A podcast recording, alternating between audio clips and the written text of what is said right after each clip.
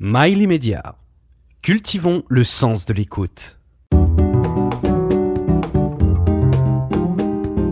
Conversation intime avec Catherine Sellac. Votre prénom et votre nom? Catherine Pancol, Vous avez une profession? Écrivain. Vous ne dites pas écrivaine? Non, parce qu'il y a veine dedans. Mais vous À moins que je mette V-E-I-N-E. Oui, parce que vous en Ouais. avez quand même pas mal. Ouais. Oui. Ouais. Est-ce que vous avez un défaut majeur? Je dois en avoir plusieurs. Hein. Majeur. euh, Un majeur. euh, Qu'est-ce que j'ai comme défaut majeur? Il faudrait demander à quelqu'un d'autre. Arnaud Euh, Je ne sais pas quel est mon défaut majeur, en fait. Une qualité alors? La qualité, je pense que c'est la curiosité, Mhm. le- l'appétence de l'autre, savoir ce qui se passe dans la tête de l'autre. Et une devise? La vie, c'est le désir. Mhm. Ça, c'est Chaplin. La grande Le phrase. désir, le désir, euh, vous l'avez en permanence et ça depuis Ouais. toujours. hein. Ouais. Euh, Catherine, on va planter le décor euh, de, de votre enfance. Euh, vous diriez c'est une enfance protégée ou pas? Ah non, pas du tout. Non, non, pas du tout. Des parents euh, qui se séparent? Ouais. Des parents qui avaient rien à voir l'un avec l'autre. Donc, qui se disputaient, qui se détestaient. euh, euh, et qui ont fait deux enfants quand même. Et voilà, que, que font deux enfants euh, entre deux parents qui se détestent, quoi. Et qui en même temps restent ensemble. Vous, vous êtes né au Maroc, Mm. euh, jusqu'à l'âge de, de 5 ans, vous y restez. Vous avez encore des, des images? Ah, j'ai beaucoup, beaucoup d'images de mon enfance. Beaucoup, beaucoup. J'ai des bruits, j'ai des odeurs, j'ai euh, un- un- des... Par exemple, moi, je- la, la prière du muezzin m'endort. Ça énerve beaucoup de Français qui viennent dormir au Maroc. Moi, ça me rassure terriblement. Non, et puis le, cri des femmes, euh, les, paumes de main euh, orange, euh, la manière. Je me souviens la manière dont moi j'étais élevée par des Fatmas en fait, euh, donc la manière dont elles me, elles me lavaient, je me rappelle en me mettant la main sur le visage avec de l'eau. C'était très doux. Euh, le cri des, des, des marchands ambulants dans les, dans les rues, euh, la chaleur, les odeurs. Non, j'ai beaucoup, beaucoup. La première fois que je suis retournée au Maroc, euh, j'avais 18 ans et je me rappelle quand j'ai passé la frontière, ça a été comme une bouffée qui me revenait d'enfance et j'étais. euh, Vous rentriez chez vous. oui, je rentrais chez moi et je me sens très très bien au Maroc. Euh, votre mère euh, a été institutrice. Elle vous a fait la classe.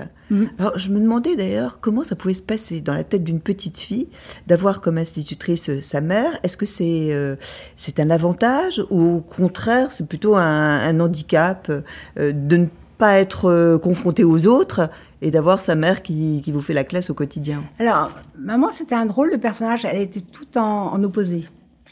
C'est-à-dire que je pense que c'était quelqu'un qui aimait euh, beaucoup euh, euh, enseigner. Et je pense qu'elle aimait tous les enfants sauf les siens. Mais comme moi, elle m'enseignait quand elle m'a appris à lire et à écrire. euh, À ce moment-là, elle vous aimait. à ce moment-là, elle m'aimait. Et je pense que ça a dû jouer aussi dans mon envie de savoir lire, écrire pour lui plaire.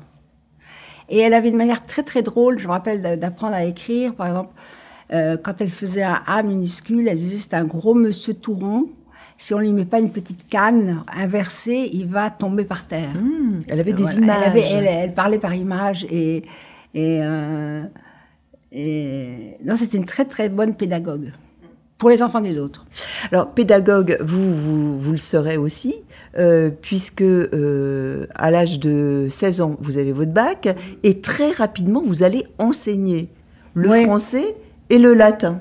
Oui, parce que je suis partie en Suisse, je devais avoir 18-19 ans, parce que j'ai tombé amoureuse d'un garçon qui partait vivre en Suisse, qui revenait d'Amérique euh, et qui avait besoin de la tranquille Europe pour se remettre de toutes ses expériences. C'était une époque où on faisait beaucoup d'expériences à base de produits euh, toxiques. Et, euh, et- mais on n'avait pas d'argent du tout. Et donc, euh, moi, donc, je suis rentrée en fac, j'avais 16 ans, donc j'ai eu ma licence, j'avais 19 ans, et j'ai pu enseigner à Lausanne. Comme on n'avait pas d'argent, c'est moi qui allais. Mais vous euh, étiez mineur à l'époque. Oui, mais c'était pas grave. À l'époque, il y avait plein de choses qui n'étaient pas graves. hein. Et donc j'étais en effet, et alors j'avais fait une licence de lettres, enfin je faisais, enfin, je venais de finir ma licence de lettres et je commençais ma maîtrise et je faisais français-latin.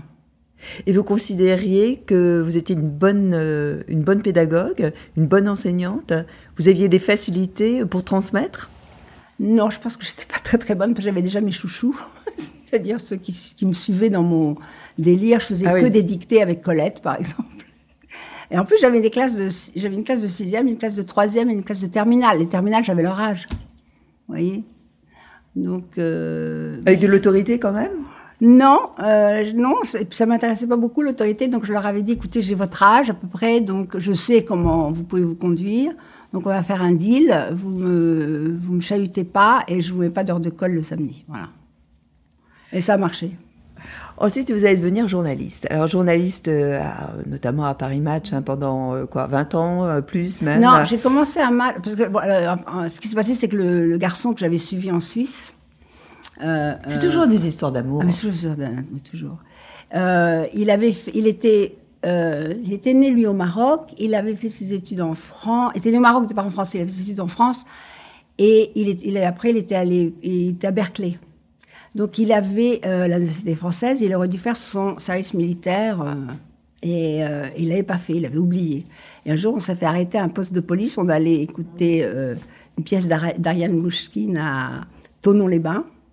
Et euh, donc, on a fait, il a fait qu'on sorte de Suisse pour, pour, pour aller. C'était en face, hein. a été Lausanne était en face de Tonon. Et il a été arrêté et il a été embarqué par la police. Et je me suis retrouvée toute seule à Lausanne, euh, prof de français latin. Et, et du coup, je suis rentrée à Paris. Et donc, je suis arrivée à Paris. J'ai fait plein de petits boulots. euh, parce que mes parents étaient partis. Moi, j'avais pas de parents, quoi. Donc, euh, euh, Donc, il fallait que vous vous assuriez financièrement. Hmm. voilà, et puis euh, en fac, j'ai rencontré un garçon qui était le fils de Jean Farran, qui dirigeait RTL, Paris Match. Et puis moi, force de- d'accumuler des petits boulots, euh, euh, c'était fatigant. Puis surtout, c'était une époque où les filles étaient des proies pour les hommes. Elles étaient vraiment des proies. C'est-à-dire? Mais c'est-à-dire qu'aujourd'hui, quand je vois toute l'histoire de, de MeToo, je me dis, mais moi, ça m'aurait, ça m'aurait vraiment servi, quoi. De, mais euh, c'était la, la chasse à la, à la fille, euh, euh, c'était un sport euh, que vous pratiquez pratiquement. Il y avait moins de moyens de défense à, à l'époque pour les femmes? C'est-à-dire qu'on on pouvait se défendre personnellement, mais si j'étais allée au commissariat de police en disant, voilà, je viens d'être violée, on m'aurait dit, oh là là, vous l'avez bien mérité, vous voyez, c'était... Et vous l'avez été? Ouais. Et c'est un jour où j'en ai eu marre justement d'être de cette espèce de poursuite euh, et où je me suis fait euh, choper par le mec par- pour qui je travaillais que euh, Chopé, c'est-à-dire bah il m'a violée Mm. que je me suis dit je peux plus continuer comme ça quoi c'est trop euh, mais il fallait que je travaille et, et ce garçon en fac euh, euh, Et vous n'avez rien dit mais qu'est-ce qu'on pouvait dire à l'époque? Et à qui Donc, vous l'avez gardé pour vous? Vous en non, avez non, parlé mais lui, à... quand il m'a dit ça va pas, je sens que ça va pas, et je lui ai dit j'en ai marre, quoi. C'est c'est trop difficile, c'est trop dur. Il faut que je gagne ma vie, et en même temps, à chaque fois, il y a des problèmes. quoi. Et il m'a dit Parce que c'était répétitif. Ah oui, c'était répétitif. C'était un sport euh, que pratiquaient beaucoup d'hommes quand même. Dès qu'ils étaient un peu puissants et qu'il y avait une, une petite jeune fille qui passait. euh, et il m'a dit va voir papa. Et son papa, c'était Jean Farran. J'ai eu rendez-vous dans son grand bureau de RTL. Et là, il m'a dit euh, presse écrite, radio ou télévision, vous choisissez. Et moi, comme Au moins, vous avez les- gagné ça. voilà, c'est toujours ce que j'ai pensé dans ma vie. Je me suis dit, c'est incroyable de vivre un truc tellement traumatisant et trois jours après de me retrouver dans le bureau de Jean Farran, quoi. Qu'est-ce que vous avez aimé de, de ces années euh, de presse? Oh, ben, j'aimais beaucoup, beaucoup de choses. Hein. J'aimais beaucoup de choses. Euh, Pour moi, rentrer à, Paris Match, c'était un grand, grand journal à l'époque, quand même. C'était. euh, Ouais, c'était bien. Et puis, ils avaient une facilité. Ils prenaient plein de petits jeunes qui lançaient dans la bagarre comme ça, puis ils gardaient les meilleurs. Et, et, hum, j'ai beaucoup aimé, moi. euh, Sauf que euh, j'ai compris que la situation allait se répéter, parce que c'était un peu partout pareil. Et c'est là où j'ai rencontré Juliette Boiriveau, qui partait faire euh, Cosmopolitan, et qui m'a dit, euh, qui avait compris elle aussi la situation, et qui m'a dit, euh, Catherine, venez avec moi, on va lancer ce journal. Qui était un magazine féminin. c'était un magazine féminin où il y avait que des femmes et où j'étais tranquille, voilà. et donc c'est comme ça que j'ai commencé à Cosmo. Est-ce que vous pensez que, le- que la presse féminine, c'est une sous-presse? Ah, moi, je me suis jamais posé ce genre de questions. là. Non, non, non, je me suis, je- je- vous voyez, j'ai même pas pensé à me poser la question. Non, j'étais contente d'être à l'abri. En plus, j'ai adoré travailler avec Juliette, qui était quand même une très, très grande journaliste, et puis qui a vu en moi ce que je pouvais devenir. Vous voyez, il y a des gens qui vous regardent et qui vous disent voilà, tu peux faire ça ou tu vas y arriver. Et c'était la première fois. Comme que- une sorte de Pygmalion. Voilà. Et, euh, et donc, elle, elle m'a, elle a mis en place euh, ce qui allait devenir mon écriture, en fait, parce qu'elle m'a appris les choses que j'ai plus tard réapprises en allant euh, à Columbia University, à New York, euh, où j'ai suivi des cours de comment écrire un scénario, comment écrire une nouvelle, comment écrire un roman. Oui, parce que vous partez vivre à New York et vous y resterez euh, 8 ans. Euh, 12 ans. Ouais, même plus. Et qu'est-ce qu'on apprend, justement, dans une, une école qui vous forme à écrire? C'était pas tellement une école, c'était des cours. On était, c'était des TP en fait. On était une quinzaine et on avait des profs. Enfin, en- pour la mise en scène, je m'étais inscri- inscrite à tous les cours. Et euh, parce que j'avais une amie aussi qui, je m'étais fait une amie à New York qui était euh, à l'administration de Columbia. Donc j'allais à ses cours en auditrice libre. Donc je ne payais pas parce que c'était très très très cher et il y avait une liste d'attente de 5 ans à peu près. Donc moi je suis rentrée directement et elle m'avait juste dit tu auras pas de diplôme. Mais moi je, ça m'était égal de pas avoir de diplôme. Euh, J'ai réappris tout ce que m'avait appris Juliette. C'est ça qui était intéressant. Parce que c'est un, un mode différent. euh, Oui, la que- presse oh. et, euh, et l'écriture, par exemple, l'écriture d'un livre. C'est-à-dire, Juliette, elle avait compris que pour euh, que les gens s'intéressent à votre écriture, il faut savoir. bah, Après, c'est des trucs que j'ai relus chez Simenon, que répète Nabokov à longueur de temps dans ses cours de littérature. Qu'est-ce que euh, c'est? C'est euh, ne dites pas montrer, ne dites pas elle est triste, montrez, décrivez quelqu'un qui est triste, ne dites pas il neige, montrez les traces de pneus dans la neige, ne dites pas ça sent mauvais, trouvez-moi une odeur, voilà. En fait, il faut développer, il faut imaginer. C'est-à-dire qu'au lieu de mettre euh, tout de suite ce qui est facile, il neige, c'est facile, hein, ou elle est triste, c'est facile. Il faut trouver une image qui illustre la situation. Et ça, c'est très compliqué. Voilà, et c'est là où on passe énormément de temps. Donc, donnez aux gens qui vous lisent euh, les- li- enfin, l'envie de, de, de créer eux-mêmes leur propre image. Enfin, c'est ce que répètent hein, tous les écrivains, parce qu'après, j'ai lu tous les, les écrits, de, les correspondances d'écrivains. Et des- Colette dit la même chose, écrivez avec, vos cinq sens. Flaubert dit la même chose. Simenon dit la même chose. Tout le monde. Maupassant. Euh, euh, parce que c'est beaucoup plus facile de mettre des adverbes. Il ne faut pas mettre d'adverbes, il ne faut pas mettre de mots abstraits. Il faut euh, euh, toujours privilégier euh, l'image, le, rythme, apprendre à trouver son rythme. La musique. La musique, voilà. Et ça, j'avais appris ça avec Juliette. Et en fait, euh, en allant à Columbia, grâce à cette amie qui m'a dit, mais tu écrivain. Enfin, moi, j'avais écrit un livre. hein. Moi d'abord. Moi d'abord. Oui. C'est pour ça que j'ai pu partir aux Mais États-Unis. qui a été un succès Ouais. énorme dès le Mm. départ, du jour au lendemain. Ouais, du jour Ouais, au lendemain. vous êtes reconnu dans la rue du jour au lendemain. Et ça, ça a été, vous dites même un traumatisme. Oui. Ça va loin. Hein Oui, parce que je trouve ça assez. euh, J'étais pas prête du tout, du tout. J'avais une vie tranquille, euh, enfin tranquille. J'étais journaliste, j'aimais bien ce que je faisais, mais j'étais une personne privée. Et tout d'un coup, d'être une personne, euh, tout d'un coup, du jour au lendemain, Ouais. qu'on reconnaît. Vous n'étiez plus dans l'anonymat. Voilà. Et j'ai trouvé ça très pénible. Ça m'allait pas du tout. Donc je me suis dit, je vais partir à New York, là, je serai tranquille. Et j'ai été tranquille. Vos livres, ils parlent souvent, et beaucoup d'ailleurs, euh, d'amour, les, les affres de, de l'amour, euh, euh, la consolation, les méandres. Est-ce que vous-même, vous avez été heureuse en amour? Je trouve que c'est plus compliqué que ça. Je ne peux pas dire qu'on. Et de, toute façon, je pense que la vie, c'est pas seulement, c'est pas être être heureux ou pas heureux. La vie, c'est des moments de bonheur et des moments de, de tristesse ou de déception. Euh, on dire. Moi, j'ai faut très, nécessairement très- qu'il y ait de la tristesse dans, dans la vie, Ah oui, je pense que c'est. euh, pour se rendre compte qu'on est Non, des mais je moments pense de que c'est un parcours obligé. euh, la- C'est pas une tartine de bonheur, la vie. C'est c'est tout ce qu'il y a autour. hein. C'est- euh, Il y a des moments de bonheur, il y a des moments de, de gros désespoir, il y a des moments de déception, il y a des moments de, de, de découragement. Mais j'ai quand même, j'adore la vie que j'ai eue. Mais, mais après, j'ai appris à faire avec. De toute façon, toute petite, j'avais appris. Moi, c'est ça, mon- le, le- je pense. Par l'exemple de vos parents, notamment? Ben, C'est-à-dire quand vous avez des parents qui, moi, mon, père, il a eu l'honnêteté de, de me dire avant de mourir, il m'a dit, on ne vous a pas, on s'est pas occupé de vous. Enfin, moi, j'ai un, frère, donc, euh, et euh, il m'a dit, on s'est jamais occupé de vous, on vous a pas élevé, vous vous êtes élevé tout seul, donc ne laisse jamais personne te culpabiliser parce que ce que tu as fait depuis toute petite, tu l'as fait toute seule. Donc on fait comme on peut quand on est toute seule. Donc euh, euh, moi, la- ma vie, ça a été la prolongement, le prolongement de mon enfance. Le jour où j'ai compris qu'en effet, il fallait pas que je compte sur mes parents pour vivre. Alors c'est triste quand on est enfant de se dire waouh, je suis toute seule, mais en même temps, ça donne une force incroyable. Quand vous rencontrez euh, Romain Gary, ça c'est un amour partagé ou pas? Bah, Romain, il faisait partie. Je rencontrais des gens tout le temps, moi. Je, je, oui, je pars. Je suis tombée amoureuse à 18 ans. Je pars. Je pars en Suisse. Je, le connaissais euh, comme ça, quoi. mais je me disais toujours qu'il allait arriver quelque chose ou que ça.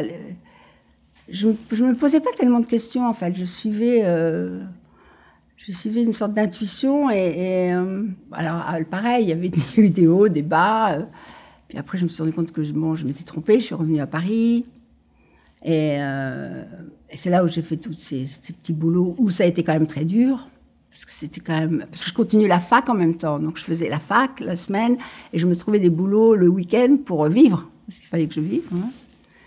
Et puis je suis rentrée à match. Là, ça a été premier quand même. C'était bien ça.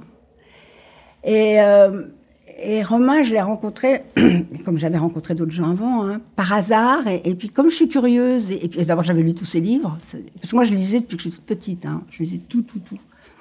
Et puis. Euh, il a impressionné ou pas? Mais personne m'impressionnait à l'époque. C'est ça le truc. Et du reste, personne m'impressionne aujourd'hui. Aujourd'hui euh, non plus.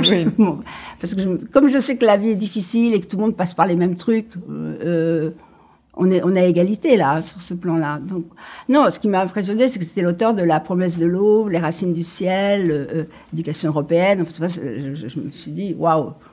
Et puis. Et lui euh, était amoureux de vous? Bah lui forcément il tombe sur une petite jeune fille en plus qui était j'étais très très libre moi j'étais pas on me coincait pas comme ça quoi et, et Romain évidemment il aimait bien euh, que ce soit difficile comme dans toutes les histoires de désir mais on a eu une, on a eu euh, une, histoire que, moi je trouve absolument formidable, parce que d'abord c'était quelqu'un de formidable. Et euh, moi j'étais. C'est marrant parce que je parlais avec une, une fille qui, on, que j'ai rencontrée là à Morgue au Festival du Livre. Et, et on, se disait qu'on avait vécu quand même une époque incroyable où, on, on, pouvait tout faire. Alors il y avait des, il y avait des périls, il y avait des risques. Mais il n'y avait pas de limite. il n'y avait pas de limite. Donc, euh, c'est vrai qu'un jour, Romain m'a dit Je suis fou amoureux de toi. Moi, je lui ai dit Non, moi, je ne suis pas amoureuse de toi. Je, l'aimais beaucoup, mais je n'étais pas amoureuse de lui. J'avais 20 ans. Vous imaginez, à 20 ans, être amoureuse C'était quelque chose. Euh, vous ne vouliez pas être prisonnière Non. C'est ça. Euh, vous analysez beaucoup dans vos livres la psychologie en fait des femmes et aussi euh, des jeunes filles. Est-ce que vous trouvez qu'il y a un fossé euh, générationnel entre les femmes qui ont, on va dire, qui sont matures et puis la nouvelle génération? Est-ce que vous pensez, les pensez plus transgressives? C'est-à-dire, moi je trouve que les, surtout les filles de 20 ans aujourd'hui, hein, parce que les filles de 30, 35 ans, elles sont encore entre deux modèles. On sent bien qu'il y a encore l'ancien modèle, même si elles se sont euh, dégagées de cet ancien modèle. Mais il y a encore des restes. Mais les, filles de, de, 20 ans, moi j'adore. Elles sont d'une liberté qui est, qui est totale. C'est-à-dire qu'elles choisissent quel, est leur sexe, que, comment elles vont s'habiller, ce qu'elles vont faire. Elles n'ont ont pas peur par rapport euh, aux, filles, euh, même je vous dis 35. elles n'ont pas d'horloge biologique dans la tête, elles savent même pas ce que c'est. elles, alors elles, elles suivent leurs désirs. Euh, alors peut-être pas toutes, hein, parce que c'est. Mais je trouve quand même que euh, elles sont plus affranchies que, que, beaucoup de. Et plus radicales peut-être aussi. Et très radicales, très très radicales. De temps en temps, quand je leur parle, parce que moi j'aime bien les, les voir, et ça me nourrit quand même. Hein, et je leur dis oh là là, c'est pas aussi simple que ça. Vous les trouvez parfois trop radicales, excessives? Bah moi, je trouve trop. Euh, non, je trouve parfois euh, pas trop, parce qu'en même temps, elles se sont constituées comme ça, donc c'est que ça leur a, ça leur a servi de base. Non, elles me font rire parfois. Je me dis, euh, par exemple, là, j'ai une jeune fille qui s'occupe de mettre en, de poster. Moi, j'écris les textes, elle fait les vidéos. Là, et, euh, euh, sur Internet Sur, Internet. Parce que moi, je ne sais pas la bonne heure où il faut poster. Ou, et puis, j'ai autre chose à faire que faire les montages vidéo et tout ça. Donc, elle, elle fait ça. Mais par exemple, elle, la première fois que je l'ai vue, je l'avais repérée parce qu'elle avait fait un petit film sur moi sur TikTok.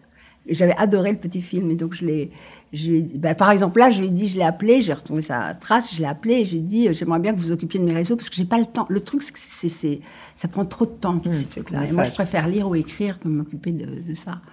Et, donc, elle est venue me voir à la campagne où j'écrivais euh, La mariée, porter des bottes jaunes. Et, et donc, je lui avais expliqué qu'il fallait prendre un train puis un car. Et quand elle est descendue du car, c'était un petit garçon. Enfin, sauf qu'elle avait 21 ans. Enfin, elle a, la tête rasée, tatouée, elle a une cravate. Une... Elle est descendue, elle est anglaise. Et elle m'a dit, You know what, I'm queer. Et dans ma tête, moi, queer, d'un coup, je dis queer, queer, queer, queer, queer. Qu'est-ce que ça veut dire euh? Ah, je me ça y est, je sais ce que ça veut dire. Et je dis, mais moi, je- ça m'est égal, euh, euh, ça m'est égal, faites ce que vous voulez avec. C'est pas mon problème. hein. Et, euh, et elle est très drôle parce qu'elle, elle peut être radicale, mais d'une manière très drôle. Par exemple, si quelqu'un nous, nous, je sais pas, nous, nous laisse pas passer euh, quelque part, il dit, ah, il est homophobe. Tout de suite. Je dis, non, non, il est pas homophobe, il est mal Oui. élevé. C'est ça, oui. Voilà, elle a, elle a tendance à. Mais en même temps, elle est- elles sont drôles et elles sont très libres, quoi. Dans, dans vos livres, il y a toujours une enquête. Euh, Enfin, Mm. on, on sent que voilà, il y a tout un travail de préparation. D'ailleurs, vous dites euh, que vous travaillez au moins un an à, à la Ouais. préparation d'un livre. Fais des repérages. Voilà, avant même de vous jeter dans l'écriture, euh, cette enquête, en fait, elle est presque journalistique, c'est-à-dire qu'elle se rapproche en fait de, de votre Ouais, premier ouais, métier, hein, euh, votre métier d'origine.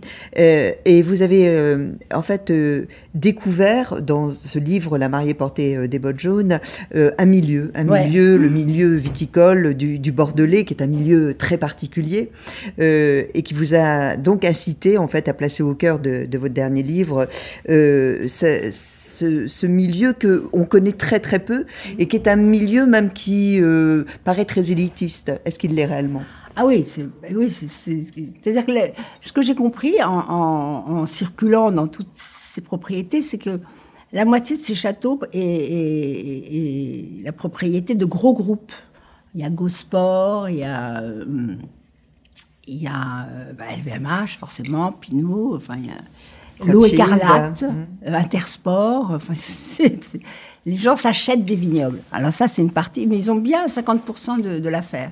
Et le- les autres 50%, c'est des familles qui se maintiennent euh, vaille que vaille à la tête de ces propriétés. Parce que c'est énormément d'argent un vignoble à, à Bordeaux. C'est-à-dire que euh, en 2010, la- le- l'époque où se situe le- la mariée, avec ses bottes jaunes, euh, un hectare de, de vin moyen, d'un cru moyen, hein, entre le, top niveau et le bas niveau, c'était un million d'euros l'hectare. Alors vous imaginez, quand vous avez 70, 000 70 hectares, vous êtes à la tête de 70 millions, vin moyen. Alors quand vous avez un premier cru, ça, ça, triple ou ça quadruple. Et aujourd'hui, en 2023, ça doit être, je sais pas moi, 12 millions l'hectare. Donc vous imaginez l'argent. C'est comme le pétrole au Texas. C'est pareil. Et donc, évidemment, dès qu'on dit, euh, dès dit argent, beaucoup, beaucoup d'argent, il y a des convoitises, il y a des jalousies, il y a des, des rancœurs, il y a qui va hériter du domaine, parce qu'il y a un seul domaine. euh. Donc, quand vous avez quatre enfants, ça commence, quoi. C'est c'est une, une sorte de sacerdoce en fait d'écrire. Ah, mais moi, je sais faire que ça. Moi, j'ai commencé, je crois, à 24 ans. Et, euh, Mais est-ce ça- que pour autant, c'est- ça peut être même une corvée, puisque euh, il y a des professions qui sont des corvées. Est-ce que c'est répétitif ou jamais? Non, non, c'est répétitif, c'est astreignant, c'est angoissant. Mais moi, je, c'est, mais c'est comme, c'est comme vous parliez du bonheur tout à l'heure. Mais c'est un bonheur euh, euh, difficile auquel je renoncerai jamais. Mais c'est formidable. Je suis, je suis seule devant, devant mon ordinateur et j'invente un monde. Vous imaginez? C'est comme, je sais pas, c'est, formidable. Je fais connaissance avec des tas de gens, je crée des personnages. Moi, je leur parle, ils existent, ils sont vrais pour moi. Alors comment euh, vivent-ils en vous? Est-ce qu'ils sont obsédants? C'est-à-dire ils vous réveillent la nuit Ah oui, ou- oui, oui. oui. Ah oui, oui. Ils sont présents tout le temps. Tout le temps, oui. Mm. Je, je raconte toujours cette histoire, mais qui est vraie.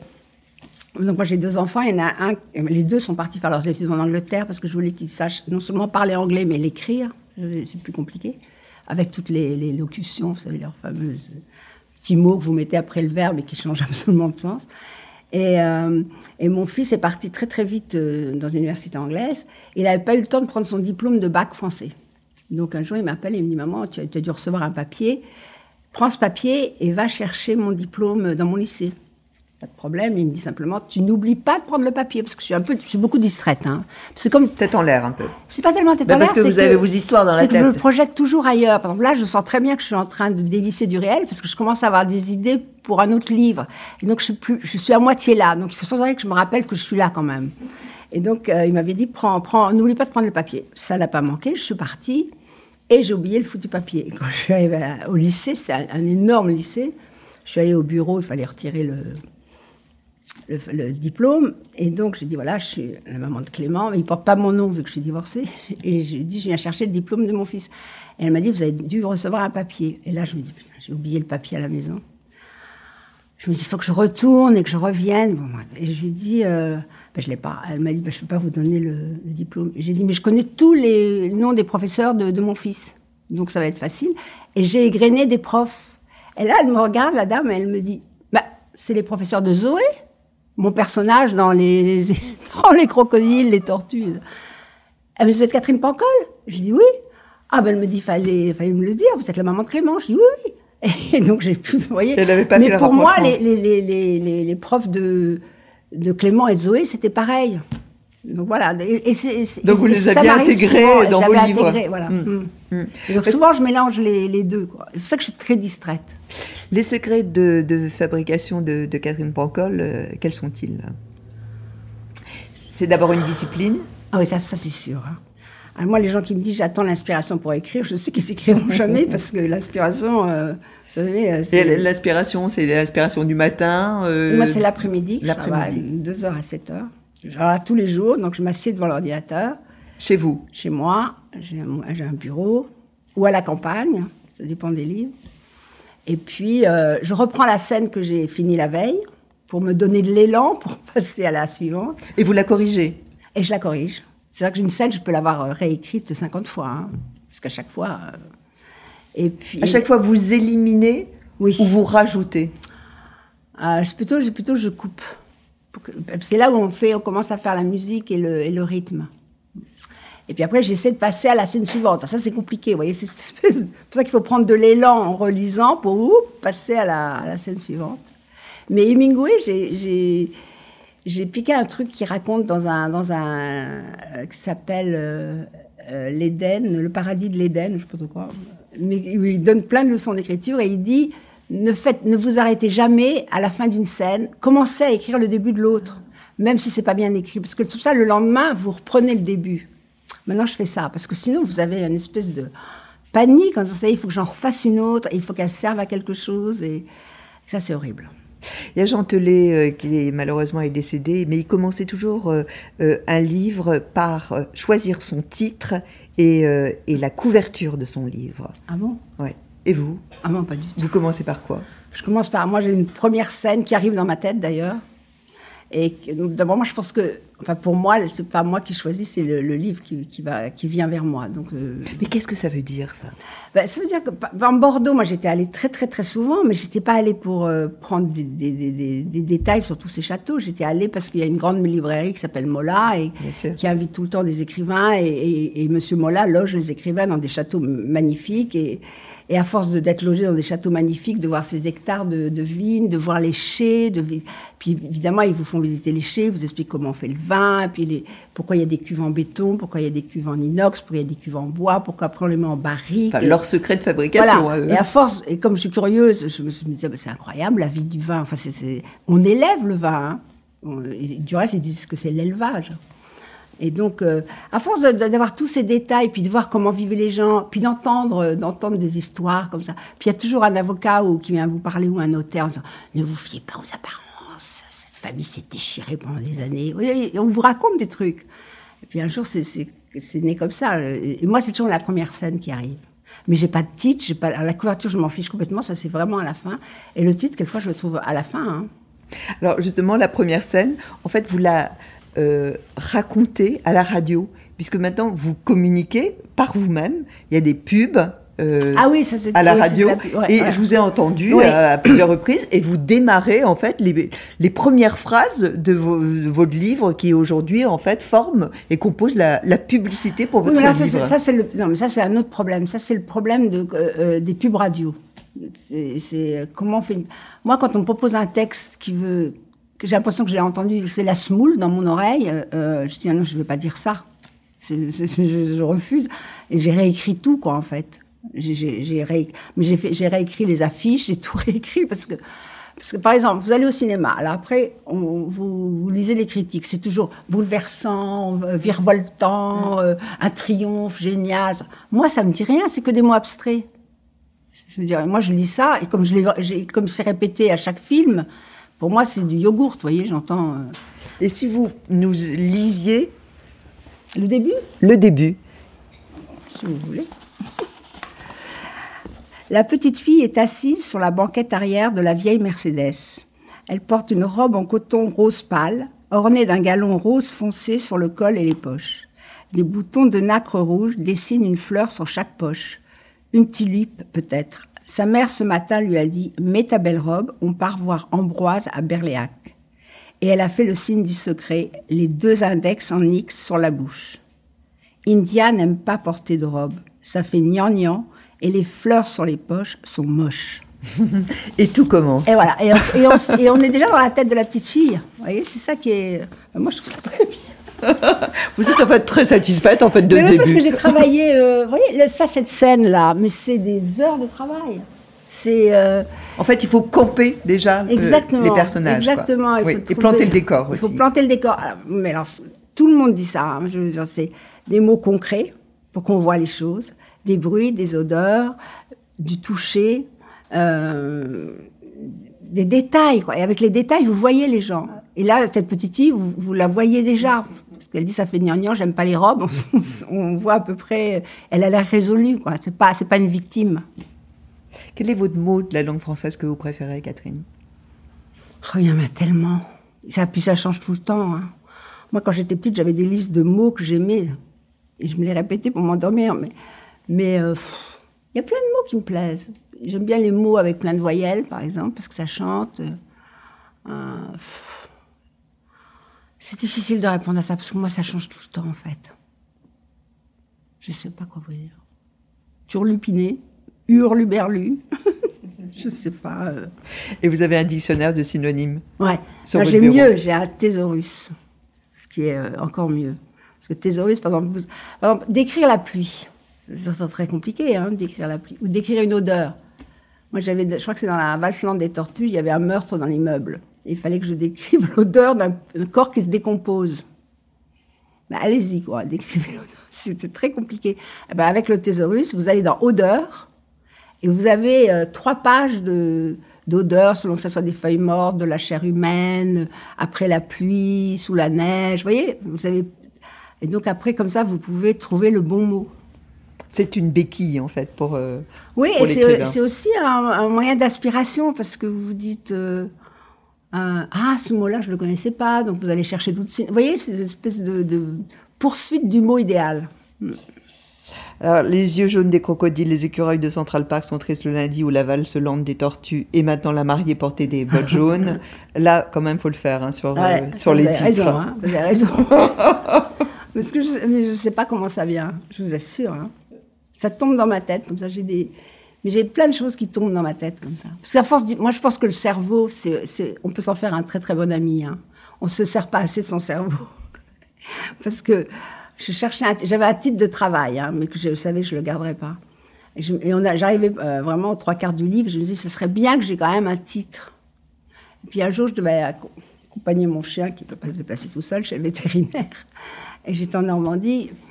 Et euh, donc j'étais sur la route avec mon chien. Et euh, parmi les champs de betteraves, il pleuvait. Donc tout était marron, euh, humide, triste. Et, et je, je conduisais. Et tout d'un coup, c'est tombé dans ma tête. La mariée portait des bottes jaunes. Et j'ai dit, OK, je prends. Mais c'est tombé, hein. C'est... Parce que je pense que mon cerveau, quand j'écris, il pense qu'à ça tout le temps, tout le temps, tout le temps. Catherine Pancol, aujourd'hui, portait d'ailleurs des bottines Marron. Pas loin d'être jaunes. Pas loin d'être jaune, Oui, ouais. Avec une broche qui l'est Ouais. bien jaune. J'aime bien les couleurs. Moi, j'aime pas le noir. Je trouve ça triste. Mais vous avez quand même des lunettes noires. Ouais, parce qu'il y a beaucoup de soleil là, de lumière. Merci beaucoup, Catherine. Merci. Merci. Ça s'appelle La mariée portait des bottes jaunes et c'est chez Alban Michel. Conversation intime la semaine prochaine, bien sûr, sur euh, Mail Media.